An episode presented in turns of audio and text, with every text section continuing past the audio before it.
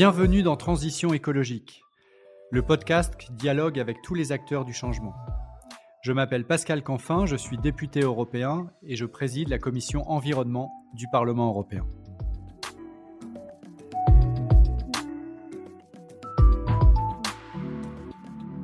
Dans ce podcast, je dialogue avec des responsables politiques, des chefs d'entreprise, des militants de la société civile, et nous soulevons ensemble le capot de la transition écologique.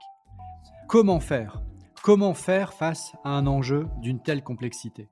Voilà la question clé qui sera le fil conducteur de nos échanges. Mon engagement? Vous garantir un podcast sans fausse polémique, sans simplisme et tourné vers l'action. Mon souhait? Créer de l'intelligence collective pour gagner la bataille de la transition écologique. Et il va sans dire que la participation de mes invités à ce podcast n'emporte aucune signification partisane pour ceux qui aimablement acceptent de répondre à mon invitation au dialogue. Je remercie le groupe Renew Europe pour le soutien apporté à la réalisation de ce podcast.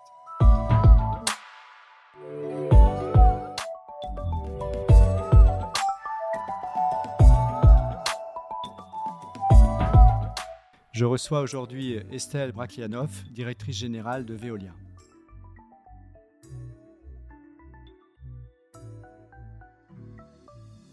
Bonjour Estelle Braklianov. Bonjour.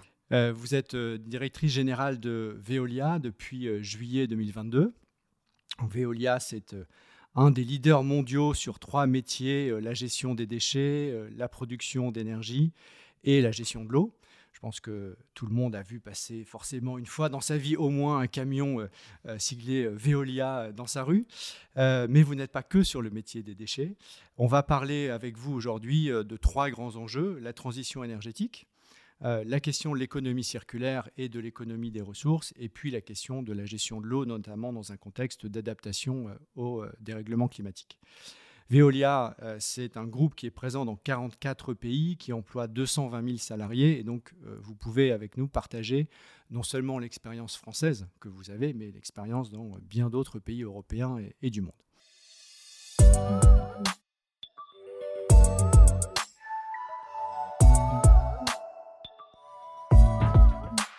Commençons euh, par la question énergétique. vous êtes aujourd'hui donc un producteur d'énergie, euh, vous avez historiquement des capacités fossiles avec du charbon, avec du gaz.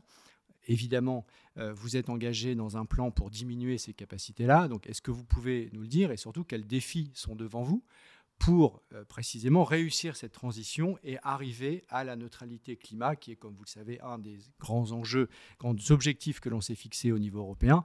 Et si un groupe comme le vôtre euh, ne le fait pas, bah, ça veut dire qu'on aura collectivement échoué. Inversement, si vous réussissez à passer du charbon, du gaz historique à des nouvelles technologies qui permettent d'être neutre en carbone, alors on aura réussi ensemble ce défi. Donc dites-nous où vous en êtes sur ce chemin. Alors je vais vous rassurer, alors non seulement on va réussir euh, ce défi, si je reprends vos propos, mais on va même aller au-delà. Euh, parce que pour moi, vous avez rappelé, le métier de Veolia, c'est la transition et la transformation écologique.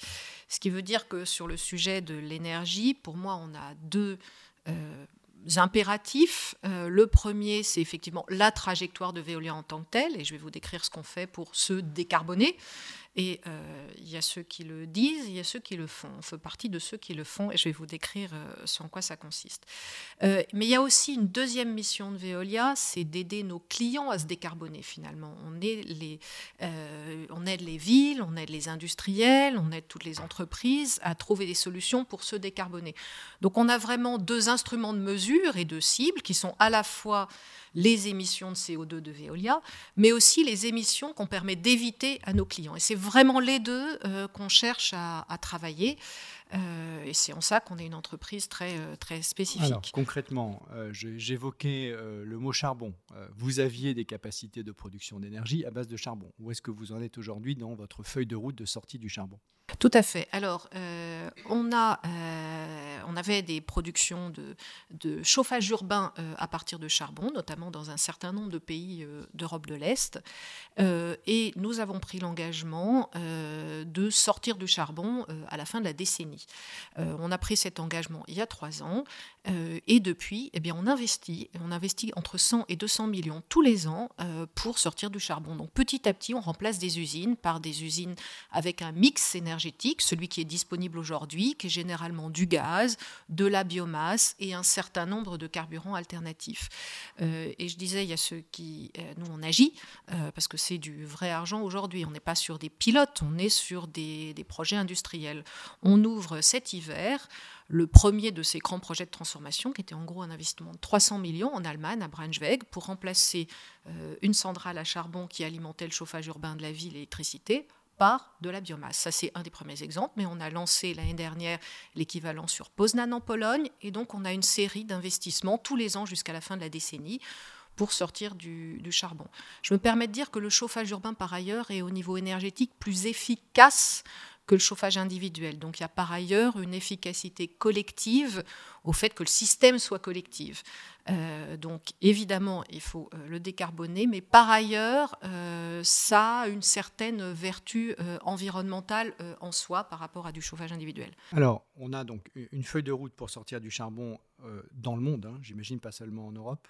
Euh, pour sortir du, charbon en Europe, parce que c'est là qu'on avait euh, essentiellement euh, du charbon. voilà. D'accord, d'ici 2030.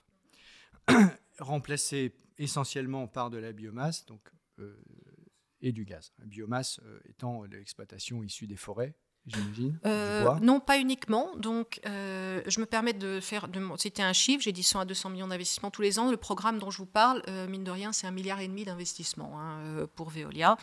Euh, sur euh, la sortie du charbon en Europe.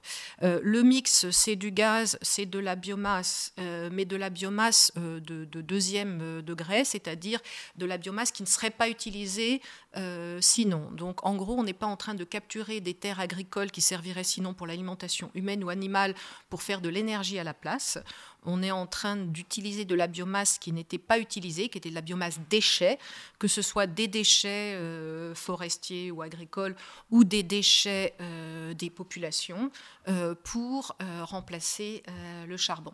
Pas de la biomasse que l'on fait pousser de façon intentionnelle pour, finir à la fin et faire de l'énergie. Donc c'est ça, c'est je pense très important de le préciser parce qu'on a depuis maintenant plusieurs années des, grands débats en, Europe, mais partout dans le monde, pour savoir quelle est l'utilisation rationnelle de la biomasse, qu'elle vienne des forêts, euh, qu'elle vienne des plantations agricoles, et évidemment qu'elle vienne d'autres espaces euh, qui produisent euh, des, de ce type de, de, coproduits qui permettent de faire de l'énergie. Donc vous, vous êtes fixé cette règle, une sorte de, doctrine au sein de Veolia, où il y a une rationalité économique au-delà de l'aspect climatique? Non, il y a une. alors, euh, je ne sais pas si le mot doctrine euh, est le bon, mais on se fixe notre propre standard en fonction de ce à quoi on croit, euh, sur des bases scientifiques, en regardant l'impact environnemental. et oui, parfois, ça va au-delà de ce que les législations autorisent, si je puis dire, mais ça fait partie de notre métier que de se faire notre propre conviction, basée sur la science, de ce qu'on s'autorise à faire et ce qu'on ne s'autorise pas à faire. J'ai envie de dire en allant parfois au-delà des, législations. Donc euh, c'est euh, euh, une illustration qu'on a dans un certain nombre de pays en dehors d'Europe. c'est très, très fréquent chez nous. On a même des standards minimums dans un certain nombre d'endroits où on ne s'autorise pas à aller au-delà, même si la législation nous permettrait de le faire. Je pense que c'est important. Et vous avez parlé de la biomasse, la biomasse déchets, que ce soit déchets forestiers, déchets de bois ou, ou déchets des, des populations. Euh, on a encore un potentiel qui est insuffisamment exploité en Europe et en France sur la biomasse euh, qui peut servir euh, pour produire de l'énergie. on n'est pas au bout et on peut faire beaucoup plus. Ça ne remplacera pas 100% du mix énergétique fossile, mais ça peut participer dans le mix énergétique de façon significative. Si je vous donne un exemple avec un exemple français, euh, si je prends la biomasse euh, qui, peut être utilisée euh, pour remplacer notamment des chaudières à charbon chez des industriels, ce qu'on appelle du CSR, donc du combustible solide de récupération, c'est à peu près 15% du gaz russe, pardon, si je le compte, au lieu de le compter en térawattheure, je peux le compter en, en unités de gaz russe importé, en, France. qui peut être remplacé. si j'ajoute en plus le biogaz que l'on peut produire dans les stations d'épuration et dans les décharges, c'est 25% du gaz russe importé. Donc 15 plus 25%, c'est 40% que l'on peut remplacer avec ce deux types euh, euh, de, production euh, de biomasse, que ce soit sous forme de, biogaz ou de combustible de récupération. Donc ça n'est pas 100%, mais ça peut avoir un rôle important dans le mix énergétique. Et on sait depuis la guerre en Ukraine et bien avant que l'énergie, c'est vraiment une question de mix. on a besoin d'un certain nombre d'éléments euh, voilà, euh, du gaz en transition, de la biomasse et, un certain nombre. Là. Donc après, la décision politique, elle porte sur quel est le mix qu'en tant que pays politiquement on souhaite porter. Euh, évidemment, c'est une décision qui ne m'appartient pas, mais en tant que potentiel technique, si je puis dire, la biomasse a un potentiel plus important que celui qui est développé aujourd'hui. Ok, ce qui normalement aussi permet de développer euh, de la valeur ajoutée euh, locale à la place des importations, par exemple dans le monde agricole, en faisant euh, du biogaz. Et donc on peut créer un, davantage de cercles vertueux que simplement en, ayant, en remplaçant du gaz russe par du gaz de, schiste américain ou du gaz qatari ou autre. Mais je pense que si, vous me permettez d'abonder dans votre sens, si vous me permettez, Monsieur Canfin, de l'énergie que l'on peut produire à partir de bouts de stations d'épuration, de déchets par cyclables, parce qu'évidemment les déchets recyclés, euh, recyclables, il faut les recycler, euh, et tout ce qu'on vient de se dire, c'est de l'énergie qui est locale, qui est produite dans nos pays, qui est abordable et qui est renouvelable.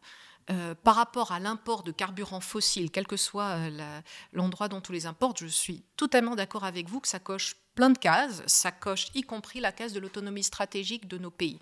Et je pense que c'est assez essentiel de mettre cette composante euh, dans l'aspect mix énergétique, de ne pas être dépendant de l'import de carburants fossiles parce que c'est de l'énergie de chez nous, si je puis le dire Absolument. comme ça. Alors, euh, c'est évidemment euh, un des grands enjeux de la réponse européenne que nous sommes en train de construire et que nous avons construit depuis un an et l'invasion de l'Ukraine par la Russie, à savoir d'accélérer sur la circularité de l'économie, on va y venir, dans une logique d'autonomie stratégique et de réduction de nos dépendances. Et dans ces dépendances, il y a évidemment la dépendance aux énergies fossiles. Et donc, ça mène naturellement dans le débat la question du gaz, et vous avez dit vous-même que vous remplaciez du charbon par du gaz. Et donc, on a un débat assez permanent au niveau européen que nous avons assez largement, je pense, tranché, notamment dans le cadre du débat sur la taxonomie, euh, sur lequel vous allez peut-être revenir, mais euh, qui est en gros de dire à quelles conditions, et seulement si ces conditions sont réunies, le gaz est effectivement une énergie de transition qui certes est fossile, et donc qui dit transition dit à un moment donné il faut passer à autre chose, mais qui lorsqu'elle permet de remplacer le charbon,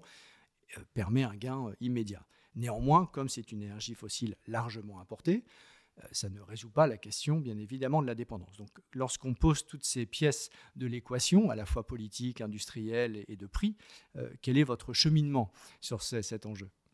Alors le cheminement, et vous l'avez, euh, vous l'avez très bien décrit, il est de, euh, de deux ordres. Euh, je crois que le mot important, c'est celui de transition ou de transformation, parce que chez Veolia, on a tendance à parler de transformation écologique, parce que c'est la transformation et ce pilote. La transition, parfois, elle est plus subie. mais sans faire l'exégèse des, des mots, c'est de se dire, ou alors on n'agit pas aujourd'hui en attendant d'avoir une solution parfaite un jour, ou alors on se dit qu'on met de l'argent tout de suite sur ce qui existe comme solution. Et euh, pour moi, c'est pour ça que j'ai tendance à parler de l'écologie des solutions, c'est qu'est-ce qui est disponible aujourd'hui pour décarboner.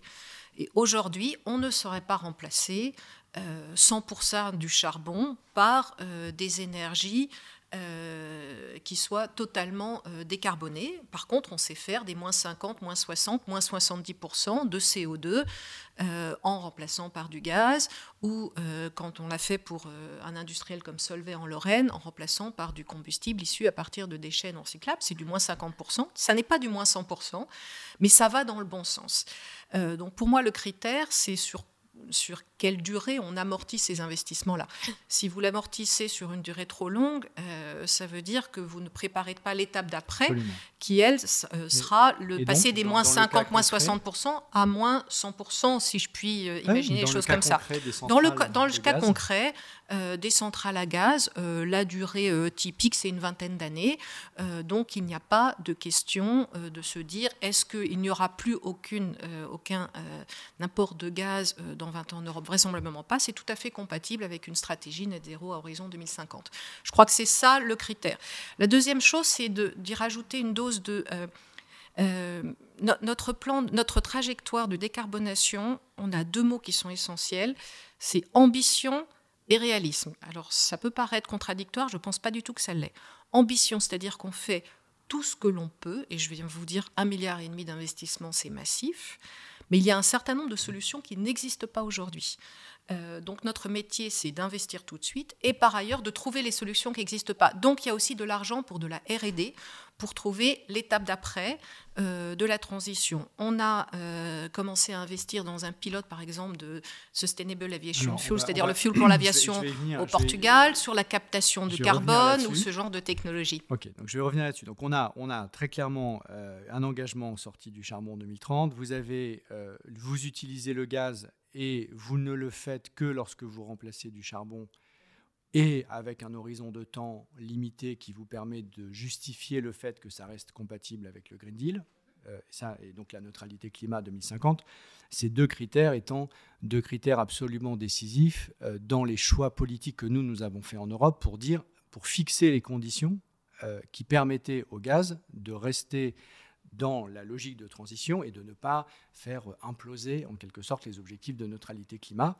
tout en bénéficiant du gain, hein, euh, qui est parfois de 2, parfois de 3, euh, entre les émissions liées au charbon et les émissions liées au gaz. Donc je pense qu'on a là stabilisé à peu près les règles du jeu.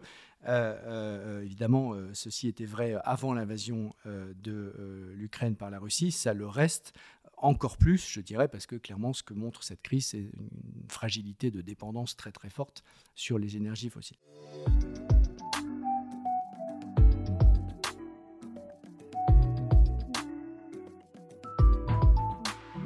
Maintenant, on en vient aux innovations. Euh, les innovations, vous évoquez, euh, vous en avez évoqué une sur laquelle je voudrais euh, peut-être creuser, c'est la question des, carburants alternatifs au kérosène. Donc, c'est un des grands enjeux de la décarbonation, c'est l'aviation. Aujourd'hui, on peut et on doit travailler un avion à hydrogène, peut-être un avion électrique sur des petits moyens courriers. Je pense que c'est ça, c'est probablement le scénario qui va se dessiner dans les 5-10 prochaines années, mais à très court terme, une grande partie de la décarbonation du secteur de l'aviation, donc de remplacer le kérosène par autre chose, c'est des carburants euh, dits alternatifs. Et là, évidemment, on arrive au choc potentiel entre euh, la nécessité de garder des espaces pour faire de la production alimentaire et euh, les enjeux de carburant de kérosène. Donc c'est pour ça que l'aviation s'est engagée, et ça c'est très important de le rappeler, sur le fait de dire on utilisera des carburants alternatifs uniquement de deuxième génération, c'est-à-dire exclure tout ce qui crée potentiellement des conflits d'usage avec la production alimentaire, les agrocarburants, les biocarburants dits de première génération. Et nous, nous l'avons fixé dans la loi, donc les choses sont extrêmement claires. Dans ce cadre-là, quel est euh, le rôle de Veolia? Euh, et ce que vous dites sur les carburants de deuxième génération, c'est précisément ce que je vous disais sur la biomasse issue des déchets plutôt que de la biomasse vierge. Euh, je pense qu'on est tout à fait en ligne avec ce que vous venez d'exprimer euh, chez Veolia. Laissez-moi vous le reformuler autrement. sur le, sujet de l'aviation, euh, l'avion du futur est en train d'être inventé par, euh, par les constructeurs. Il le sera, je ne sais pas si c'est dans 5, dans 10 ans, un avion à hydrogène, euh, électrique pour des plus petits ou moyens courriers. Il se trouve qu'un avion, ça dure 40 ans, si, j'ai bien compris. et donc, il y a tous les nouveaux avions, le jour où on aura trouvé l'avion du futur, seront sans doute commandés sous cette forme-là. Mais en attendant, on a tous les avions qui sont déjà, euh, qui constituent déjà le parc actuel. Donc d'une certaine façon, à chaque fois, la question qui se pose, pour moi, sur le sujet de l'aviation comme sur d'autres, c'est décarboner le flux ou décarboner le stock? Les deux. Et donc, Évidemment, le flux, faire du nouveau et du vert, si je puis dire les choses comme ça, avec tout ce qui est nouveau, euh, c'est pas toujours euh, aisé, mais il arrive qu'il y ait des solutions. Mais je pense que l'objectif, c'est en même temps euh, de décarboner aussi le stock. Et c'est pour ça que je vous disais, quand le métier de Veolia, c'est d'aider nos clients sur les émissions évitées, c'est aussi d'aider à décarboner le stock. Je vous prenais l'exemple tout à l'heure de Solvay en Lorraine. C'est un site industriel existant sur lequel on a envie de maintenir les emplois. Euh, et euh, aujourd'hui, la question n'est pas juste de, repartir d'une feuille blanche. Il y a un site actuel. Comment est-ce qu'on peut aider un site existant à faire mieux? Et je pense que c'est vraiment sur les deux qu'on doit travailler. C'est pour ça que le sujet de, de transition ou de transformation est assez essentiel. Dans transition écologique, il y a le mot écologique, mais aussi mot transition. Je pense que c'est vraiment euh, important d'avoir les deux en tête. Et sur l'aviation, c'est exactement le cas. Donc comment, en plus d'inventer l'avion du futur, on arrive à décarboner l'avion d'aujourd'hui, si je puis dire. Et c'est là que les Sustainable Aviation Fuel, les, les SAF, les, SAF, alors après, je ne sais même pas comment ça se dit en français, je suis en train de me rendre compte. Les carburants alternatifs, merci. Euh, les carburants alternatifs pour l'aviation, euh, c'est, ils ont leur rôle à jouer précisément sur mhm. cette flotte existante d'avions. Ce que Veolia euh, ce que Veolia a décidé de faire, euh, c'est de, faire un pilote euh, de RD, parce qu'en fait, il y a encore beaucoup, beaucoup de travail pour arriver à trouver comment récupérer du CO2 issu de cheminées d'une usine d'incinération pour arriver à le transformer avec différentes étapes chimiques en carburant alternatif pour l'aviation. On a un projet qu'on a lancé au Portugal qui nous permettrait évidemment à la fois de capter du carbone et d'en fabriquer quelque chose euh, d'utile, puisque ce serait du carburant pour l'aviation. Donc ça, ça coche évidemment deux cases.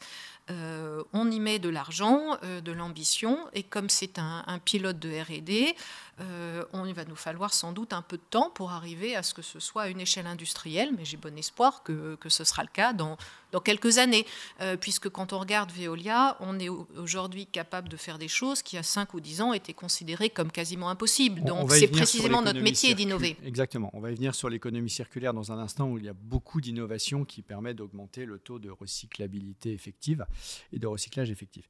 Juste pour terminer sur, euh, sur l'énergie, euh, on a, là on a parlé beaucoup de molécules, hein. on a parlé de charbon, de gaz, de biogaz, etc. Mais on n'a pas parlé d'électricité. Or l'énergie, en gros, hein, c'est euh, des molécules pour faire notamment du carburant et de la chaleur, et puis c'est l'électricité.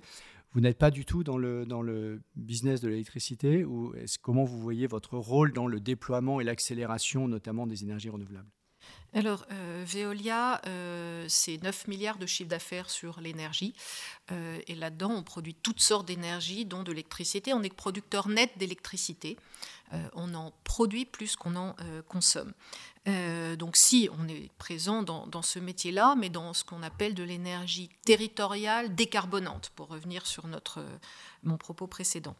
Euh, aujourd'hui, euh, on est présent en produisant de la molécule, si on dire ça comme ça, d'électricité, bien sûr, notamment avec de la cogénération, qui est beaucoup plus efficace. Donc on produit à la fois de la chaleur et de l'électricité, euh, mais aussi sous tout ce qu'on fait sur l'efficacité énergétique. Donc on aide nos clients à faire des économies d'énergie, des hôpitaux, des centres commerciaux au Moyen-Orient, des bâtiments publics. C'est le métier de Veolia aussi. On est payé euh, en fonction d'une réduction de la consommation euh, de nos clients. Évidemment, c'est vertueux. Un mot sur l'efficacité énergétique, parce que euh, souvent on parle de, de, transformation du modèle de production de l'énergie, et notamment de l'électricité, mais tous les scénarios ont montré, en dernier en date étant en France de RTE, Réseau de transport d'électricité, que si on ne faisait pas en plus vraiment une accélération sur l'efficacité et la sobriété, on n'y arriverait pas euh, en termes de capacité de production et de neutralité euh, carbone.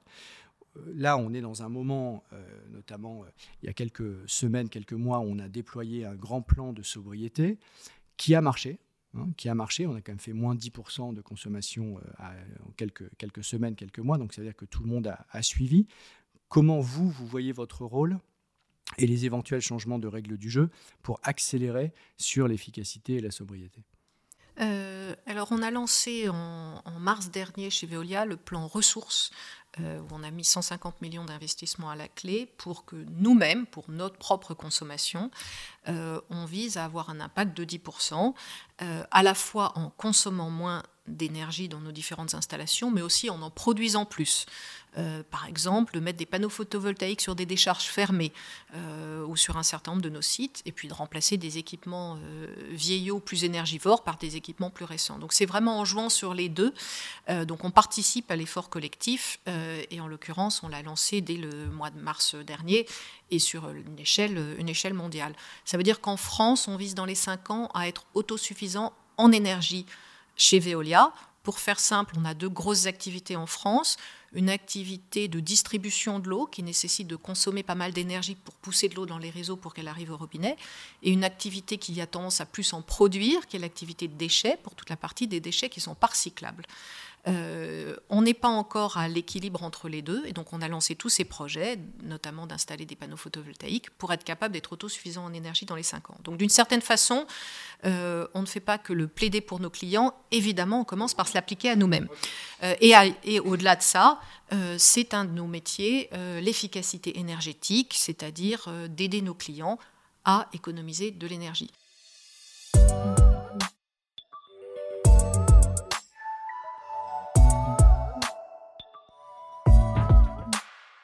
Alors, on va venir à la deuxième, euh, deuxième partie de ce podcast sur la gestion de l'économie circulaire, euh, la gestion des déchets, mais ça s'intègre vraiment dans une vision euh, stratégique. Ce n'est pas simplement de gérer au mieux un flux de déchets, c'est une vision stratégique que l'on déploie en Europe particulièrement cette année 2023, puisque nous sommes en train de négocier un certain nombre de textes qui euh, ont été proposés par la Commission euh, soit à fin 2022, soit tout début 2023, pour développer euh, l'éco-design, donc la conception écologique des produits, parce que pour qu'un produit soit recyclable, par exemple, encore faut-il qu'il puisse avoir été conçu pour être recyclable, ce qui permet d'aller beaucoup plus vite, de, que ce soit beaucoup moins cher et donc de développer fortement la circularité, puis normer l'ensemble des euh, produits de notre consommation euh, quotidienne, euh, des pots de yaourt en passant par le pneu de nos voitures et en exigeant progressivement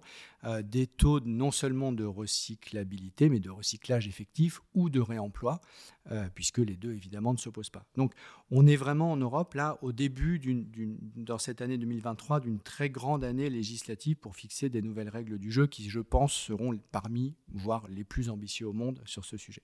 Vous, vous êtes un acteur clé de cette économie circulaire et de la gestion des déchets. Donc, comment vous positionnez sur ces enjeux? L'économie circulaire, c'est un, une réponse absolument essentielle à un enjeu euh, dont on parle moins que le sujet du carbone, mais qui est néanmoins très important aussi, qui est celui de la rareté des ressources, des ressources naturelles. Euh, rareté de la ressource en eau, on en parlera euh, sans doute, rareté d'un certain nombre de métaux, rareté des, des, matières premières de façon générale. Euh, qui est un enjeu évidemment écologique, mais qui est un enjeu également euh, économique et qui est même un enjeu euh, géopolitique et stratégique. Si je reprends l'exemple de la transition énergétique, on ne sait pas faire de transition énergétique sans avoir du nickel, du cobalt et du lithium, dont on a besoin dans les batteries ou dans un certain nombre d'autres équipements. Il se trouve que le lithium, en gros, on en trouve moitié aujourd'hui des volumes sont produits en Chine, l'autre moitié au Chili. Euh, le nickel, euh, ça, vient, euh, ça vient beaucoup de Russie, le cobalt du Congo, je peux continuer les exemples, vous m'avez compris.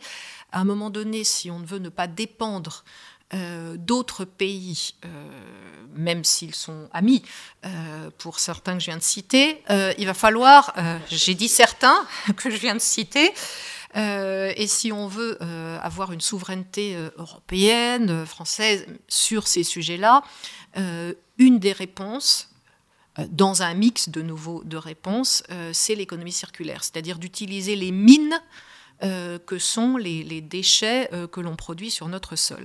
Donc c'est en ça que c'est un enjeu, à mon avis, majeur, à la fois écologique, euh, mais, mais au-delà. Puis ça raccourcit les chaînes d'approvisionnement, et on voit bien quand tout le monde finit par dépendre d'un bateau qui est coincé dans le canal de Suez, c'est qu'il y a un petit sujet de, dépendance, y compris de nos industries, d'une autre partie du monde, y compris physique, qui n'est pas absolument évident.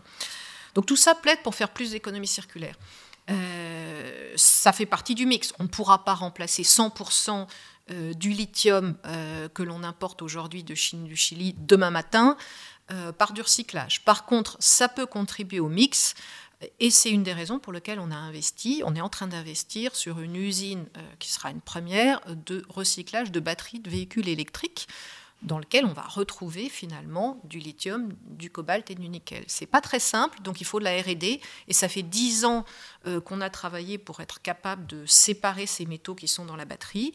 Euh, on sait le faire maintenant à une petite échelle. On est en train de monter à l'échelle pour faire une vraie usine, si je puis dire, avec une taille industrielle qui sera située dans l'est de la France, pas très loin de Metz. Et ce qui est très intéressant, c'est que là, on est totalement dans l'articulation entre les innovations qui relèvent de votre responsabilité et la fixation de règles du jeu qui relèvent de notre responsabilité de décideurs publics.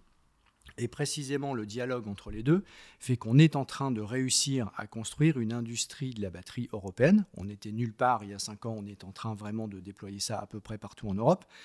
Et en plus, pas simplement une, une, industrie de la batterie européenne, mais une industrie de la batterie recyclable européenne, parce que c'est évidemment notre intérêt en termes de géopolitique, comme vous venez de, l'expliquer. Ça, c'est un, dialogue, je trouve, très fructueux entre l'ensemble des acteurs industriels dont vous faites partie, qui nous permettent d'imaginer vraiment devenir des de deuxième producteur mondial de batteries euh, au monde, derrière la Chine et donc euh, évidemment rattraper hein, le retard que nous avions accumulé. On est en train de le faire et c'est une bonne nouvelle. Et, je pense que c'est très juste ce que vous dites, c'est-à-dire que je, ne vois pas que l'on puisse faire la, la, transformation écologique en Europe en opposant les acteurs. Euh, il y a besoin d'un cadre public, bien sûr, et de décisions politiques dans un certain nombre de cas. On en a cité certaines depuis le début. il y a besoin d'argent aussi, mais il y a de l'argent en Europe avec le Green Deal ou un certain nombre, ou les plans de relance euh, divers. Euh, peut-être pas assez, mais il y en a déjà beaucoup. Euh, et il y a aussi besoin d'industriels pour euh, innover depuis deux ans, pour être capable aujourd'hui de vous dire oui, je sais recycler une batterie de véhicule électrique. Et je peux vous dire que c'est pas très simple. Il faut de l'hydrométallurgie, du traitement des sels derrière. Donc c'est très technique. donc en fait, on a besoin de, tous ces types d'acteurs et de la population d'ailleurs embarquée pour être capable de, transformer l'Europe telle qu'on vient de le, le décrire. Donc je pense que c'est un bon exemple. Et alors, euh, notre expérience euh, euh, sur l'économie circulaire démontre qu'en fait, il faut à peu près tout le monde pour que ça marche, parce qu'on commence à avoir sur certains, certains sujets qui sont plus anciens, le recyclage du verre, du plastique, on commence à avoir un peu d'expérience de ce qui marche et ce qui marche moins bien. Euh, pour arriver à faire en sorte d'avoir des taux de recyclage qui augmentent dans un pays. Alors, un exemple de ce qui marche et un exemple de ce qui ne marche pas. Euh, ce qui marche, je me permets de. Voilà. Euh, ce qui marche, c'est un alignement de petit 1, une législation qui vise du recyclage et qui interdit de jeter n'importe où un certain nombre de choses. Donc oui, il faut aussi des interdictions, des interdictions de polluer d'une certaine façon. Euh, associé à une demande forte euh, des filières qui vont utiliser les produits recyclés derrière euh, pour être remanufacturés dans d'autres objets, et donc une obligation d'incorporation dans les, nouvelles, les nouveaux produits qui sont produits en Europe, plus une troisième brique qui sont des industriels comme Veolia qui ont investi pour transformer euh, entre les deux, parce que euh, il y, euh, a vraiment loin de quelque chose qui est dans votre poubelle à quelque chose qui peut être mis dans une usine de production. Évidemment, entre les deux, c'est un métier d'industriel de transformer. Donc c'est les trois qui fonctionnent. C'est une obligation de réincorporation dans les usines de production, un industriel qui a investi sur de la technologie pour être capable de recycler et une obligation public, avec euh, une incitation publique de, recyclage.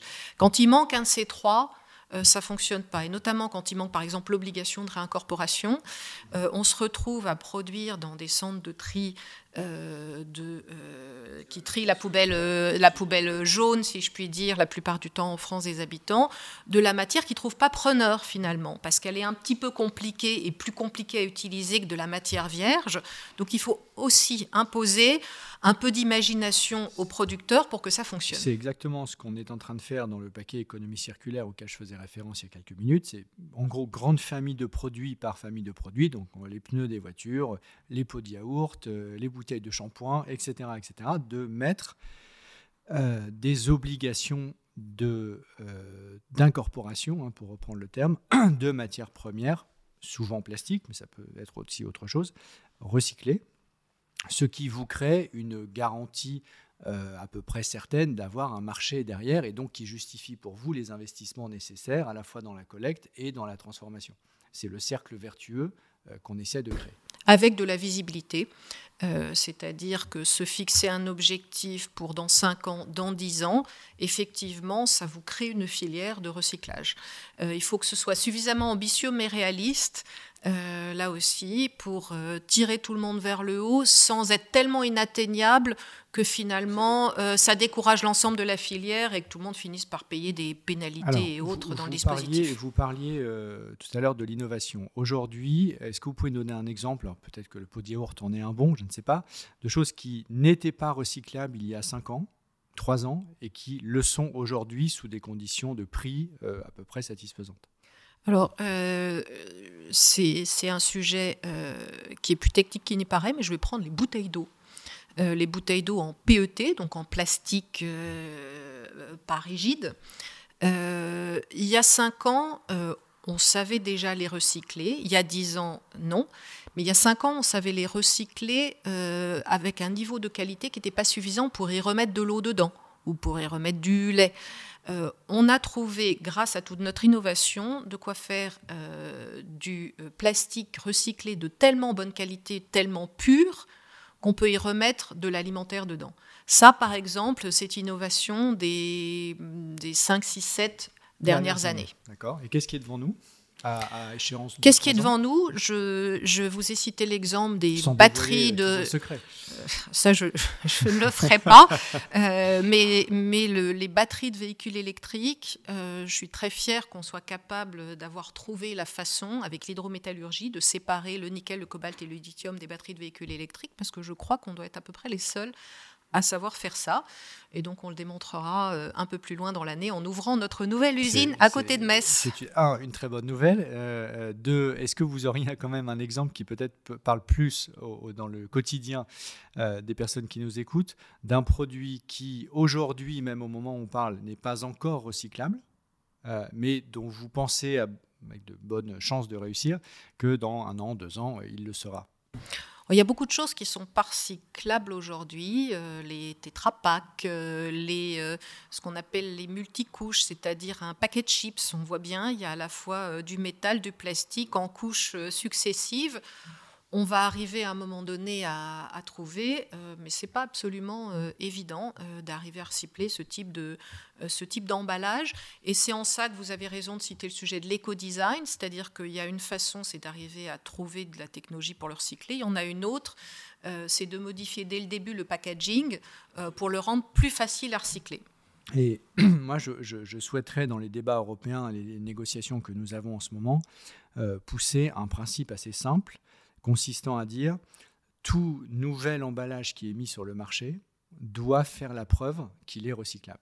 Euh, parce que compte tenu de tout ce qu'on vient de se dire en termes de ressources, euh, d'indépendance géopolitique, etc., je pense que euh, quelqu'un qui aujourd'hui, un industriel qui aujourd'hui continue à mettre un nouvel emballage, hein, il peut y avoir du stock historique qui existe très bien, mais un nouvel emballage, donc il a fait de la RD pour atteindre ce nouvel emballage tout en sachant très bien qu'il n'est absolument pas recyclable ou alors à des conditions de prix euh, astronomiques compte tenu de sa conception, je trouve que ça, honnêtement, aujourd'hui, ça ne se justifie pas. Donc c'est un, des combats que je mènerai euh, dans euh, les négociations euh, européennes en cours. Après, il y aura toujours des exceptions comme le secteur médical ou des choses comme ça où c'est parfaitement justifié pour des raisons d'intérêt général, mais c'est moins vrai pour le paquet de chips ou pour l'emballage cosmétique. Je ne vous demande pas de, commenter puisque ce sont des industriels avec lesquels vous, travaillez, j'imagine. Mais je, vous parle du paquet de chips parce que j'ai passé six ans en Grande-Bretagne et le paquet de chips en France, ça doit représenter 0,01%. Je ne connais pas les chiffres, à vrai dire, bon, enfin, c'est assez faible. Je peux vous dire qu'en Grande-Bretagne, c'est un sujet plus important. Les, Britanniques euh, mangent beaucoup plus de chips que les Français. Donc, est-ce que, le, puisqu'on parle d'un exemple très concret euh, que tout le monde a en tête, le paquet de chips, est-ce qu'un jour, euh, il sera recyclable ou est-ce que est, c'est totalement vain parce que les couches connectées font que vous n'arriverez jamais à le réutiliser, le papier est gras, etc., etc. Et donc, il vaut mieux en faire autre chose? Il y a, après, il y a, y a à quelles conditions on peut arriver à le recycler? Et s'il faut dépenser plus d'énergie et de CO2 pour le recycler que ce que ça rapporte, euh, ça ne vaut pas le coup. Et c'est pour ça quand je parlais tout à l'heure du combustible solide de récupération qui sont les déchets non recyclables, ils le seront peut-être un jour, mais à un horizon de 10 ou 15 ans, il vaut mieux produire de l'énergie avec ces déchets non recyclables, parce que ça coûterait plus cher en énergie de séparer toutes les différentes couches dont je parle. Et c'est exactement en cela qu'il y a un lien, je pense, entre les deux parties euh, que l'on vient d'aborder. Absolument. Euh, il y a un autre mot-clé, on n'a pas de la, du recyclage, il y a un autre mot qui est en train d'être fortement euh, structurant dans les négociations que nous avons sur l'économie circulaire en Europe, c'est le réemploi. Euh, qui n'est pas exactement le recyclage, hein, puisque c'est l'objectif étant précisément de réemployer, de réutiliser la même bouteille, le même produit, et non pas de le transformer forcément en autre chose. Comment vous vous positionnez par rapport à cet enjeu? Oh, ça peut tout à fait avoir sa place dans le dispositif. Hein. Là aussi, je pense que c'est un mix de solutions. L'éco-design, euh, le réemploi, d'éviter les, déchets, c'est la première chose, hein, euh, avant même d'avoir à se poser la question de savoir les recycler et en faire quelque chose. Donc oui, ça a sa place dans le dispositif, avec quelques limites, euh, les limites sanitaires, par exemple. mais, je crois qu'on a beaucoup appris. Donc oui, le réemploi fait partie du package de solutions. En tout cas, on est euh, là devant, un, agenda euh, législatif européen euh, très significatif, mais aussi de votre côté, un agenda d'innovation qui va nous permettre réellement de rendre notre économie européenne beaucoup plus circulaire. Et ce qu'on vient de se dire, on a essentiellement concentré la discussion sur les plastiques ou les cartons ou les emballages, mais c'est pareil pour, vous l'avez dit, sur les batteries et d'autres objets industriels, mais c'est aussi par exemple pareil pour les vêtements qui sont aujourd'hui une source de, gâchis euh, incroyable avec ce qu'on appelle la fast fashion, qui euh, doit absolument, et c'est un des objectifs des textes que nous négocions, rentrer dans des cadres beaucoup plus euh, circulaires et de recyclabilité.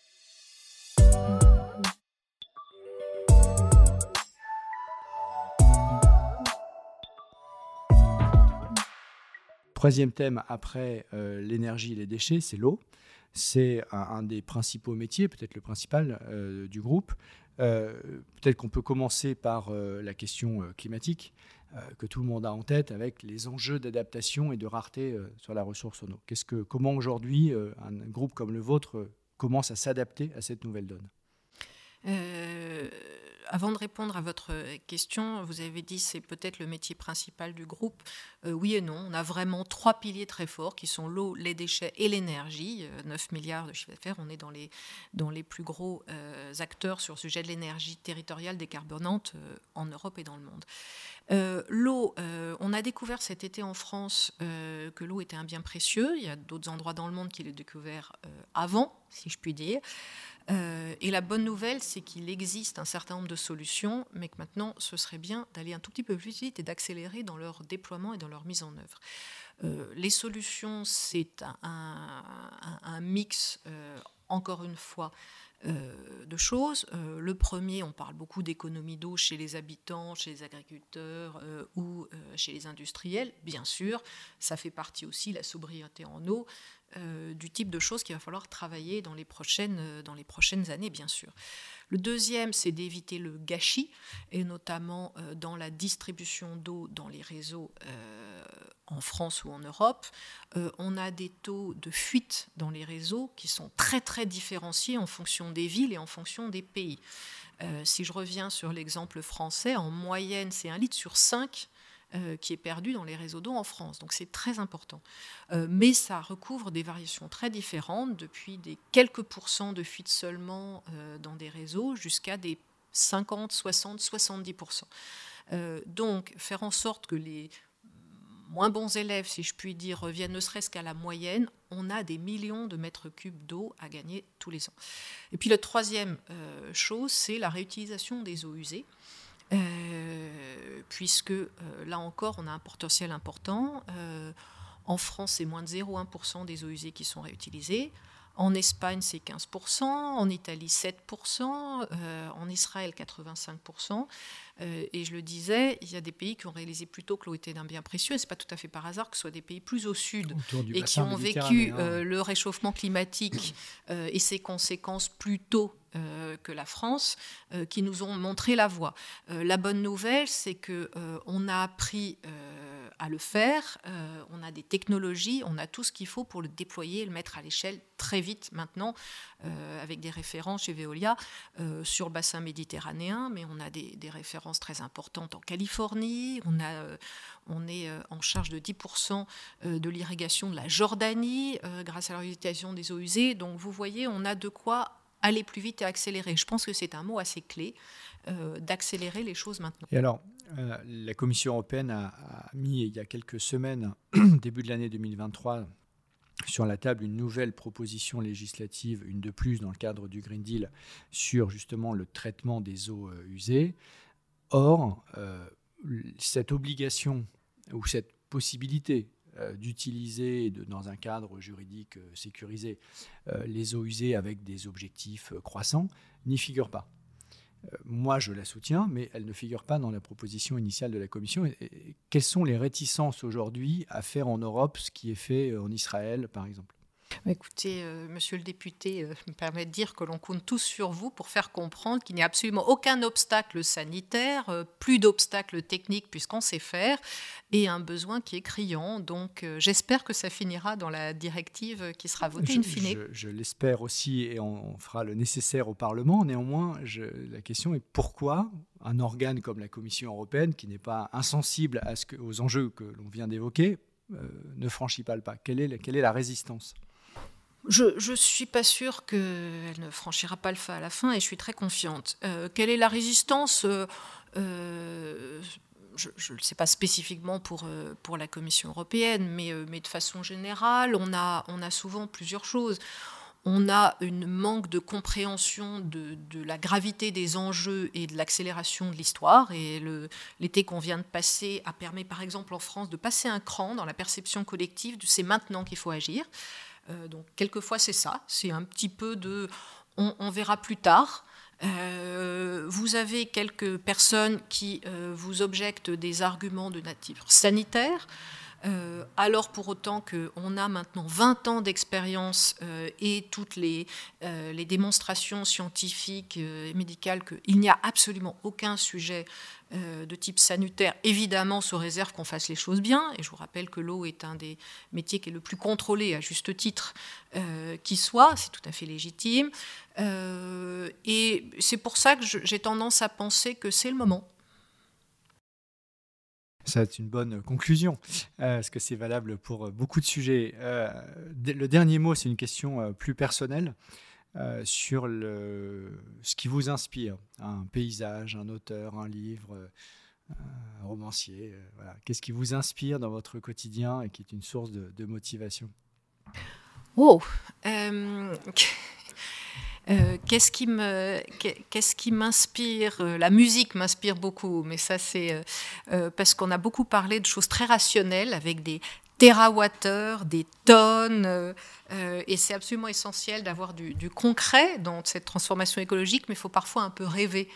Euh, et rajouter de, l'imagination, du désir peut-être aussi, et d'avoir arrivé à montrer le monde vers lequel on va. Et, tout ce qui, et donc ce serait plutôt des artistes finalement que j'ai envie de vous citer, qui font rêver d'à quoi pourrait ressembler le monde de demain. Et c'est peut-être notre boulot aussi d'arriver à faire rêver un peu les populations sur vers quoi on est en train de les emmener. C'est notre job commun. Merci beaucoup. Merci.